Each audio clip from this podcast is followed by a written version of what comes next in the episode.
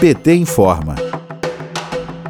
Base governista impede análise de projeto que derruba decretos de armas de fogo. Os decretos devem entrar em vigor no início da próxima semana. Enquanto o Brasil está com vacinas contra a Covid atrasadas, Bolsonaro, por meio da sua base de apoio, adiou na quinta-feira, 8 de abril, a análise do projeto legislativo 55, que cancela quatro decretos sobre armamento. O PDL 55 é de autoria do líder do PT no Senado e senador pelo Pará, Paulo Rocha, e busca derrubar as medidas presidenciais que facilitam a compra, o registro e o porte de armas armas de fogo. O relator da proposta, Marcos Duval, do partido Podemos, não apresentou seu relatório, justificando que não teve tempo para preparar. Mas para parlamentares de vários partidos, essa é uma estratégia para continuar usando o armamento como forma de disputa política. Vamos ouvir o líder da bancada do PT no Senado sobre esta manobra.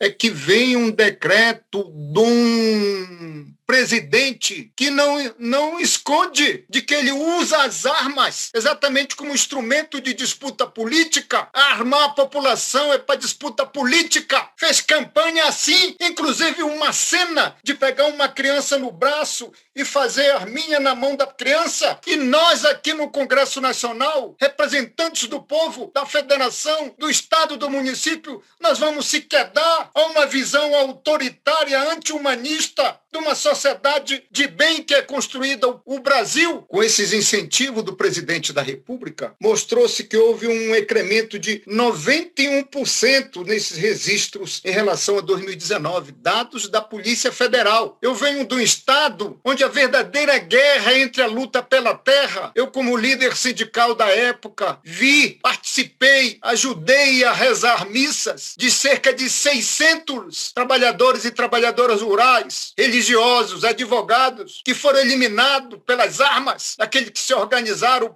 para defender sua terra e terra às vezes adquirida de uma forma ilegal. O Partido dos Trabalhadores tem denunciado os prejuízos que podem ser causados no país caso as medidas de Bolsonaro sejam aprovadas. Entre os efeitos estão a maior dificuldade de rastrear os armamentos, a flexibilização de critérios psicológicos para definir quem pode ou não possuir uma arma, além de aumentar a quantidade que cada pessoa pode ter de armamentos. Humberto Costa, senador do PT por Pernambuco, questiona a flexibilização a própria bancada da bala, fazia um discurso de que a flexibilização do estatuto deveria se dar para permitir é, que o cidadão de bem, como eles gostam de falar, é, pudesse se defender. É óbvio que a pessoa poder ter seis ou oito armas e caçadores poderem ter 30 armas, colecionadores e atiradores poderem ter 60 armas, isso não se presta para a defesa individual, nem a defesa da sua propriedade. Né?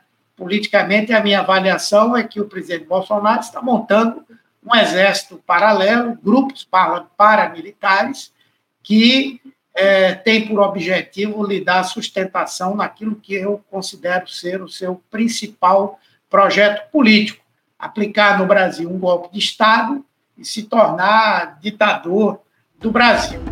Em fevereiro, o PT, junto com outros partidos de oposição, recorreram ao Supremo Tribunal Federal, o STF, pedindo que a corte avalie a ilegalidade da medida. A oposição também alertou que falta acontecer uma discussão sobre o tema, com representantes da sociedade civil organizada. Para o PT, os decretos de Bolsonaro geram mais insegurança no Brasil. De acordo com dados apresentados ao Conselho Internacional de Direitos Humanos da Organização das Nações Unidas, a ONU, em 2020, cerca de 70% dos assassinatos no país foram por arma de fogo. O senador Paulo Rocha, líder do do PT no Senado alerta para os riscos. Está mais do que evidente que os próprios especialistas de segurança pública questionam as facilidades concedidas para o armamento da população e dizem que uma maior circulação de armas gera mais violência e o aumento de homicídios. Daí tá as publicações que confirmam isto. Está mais claro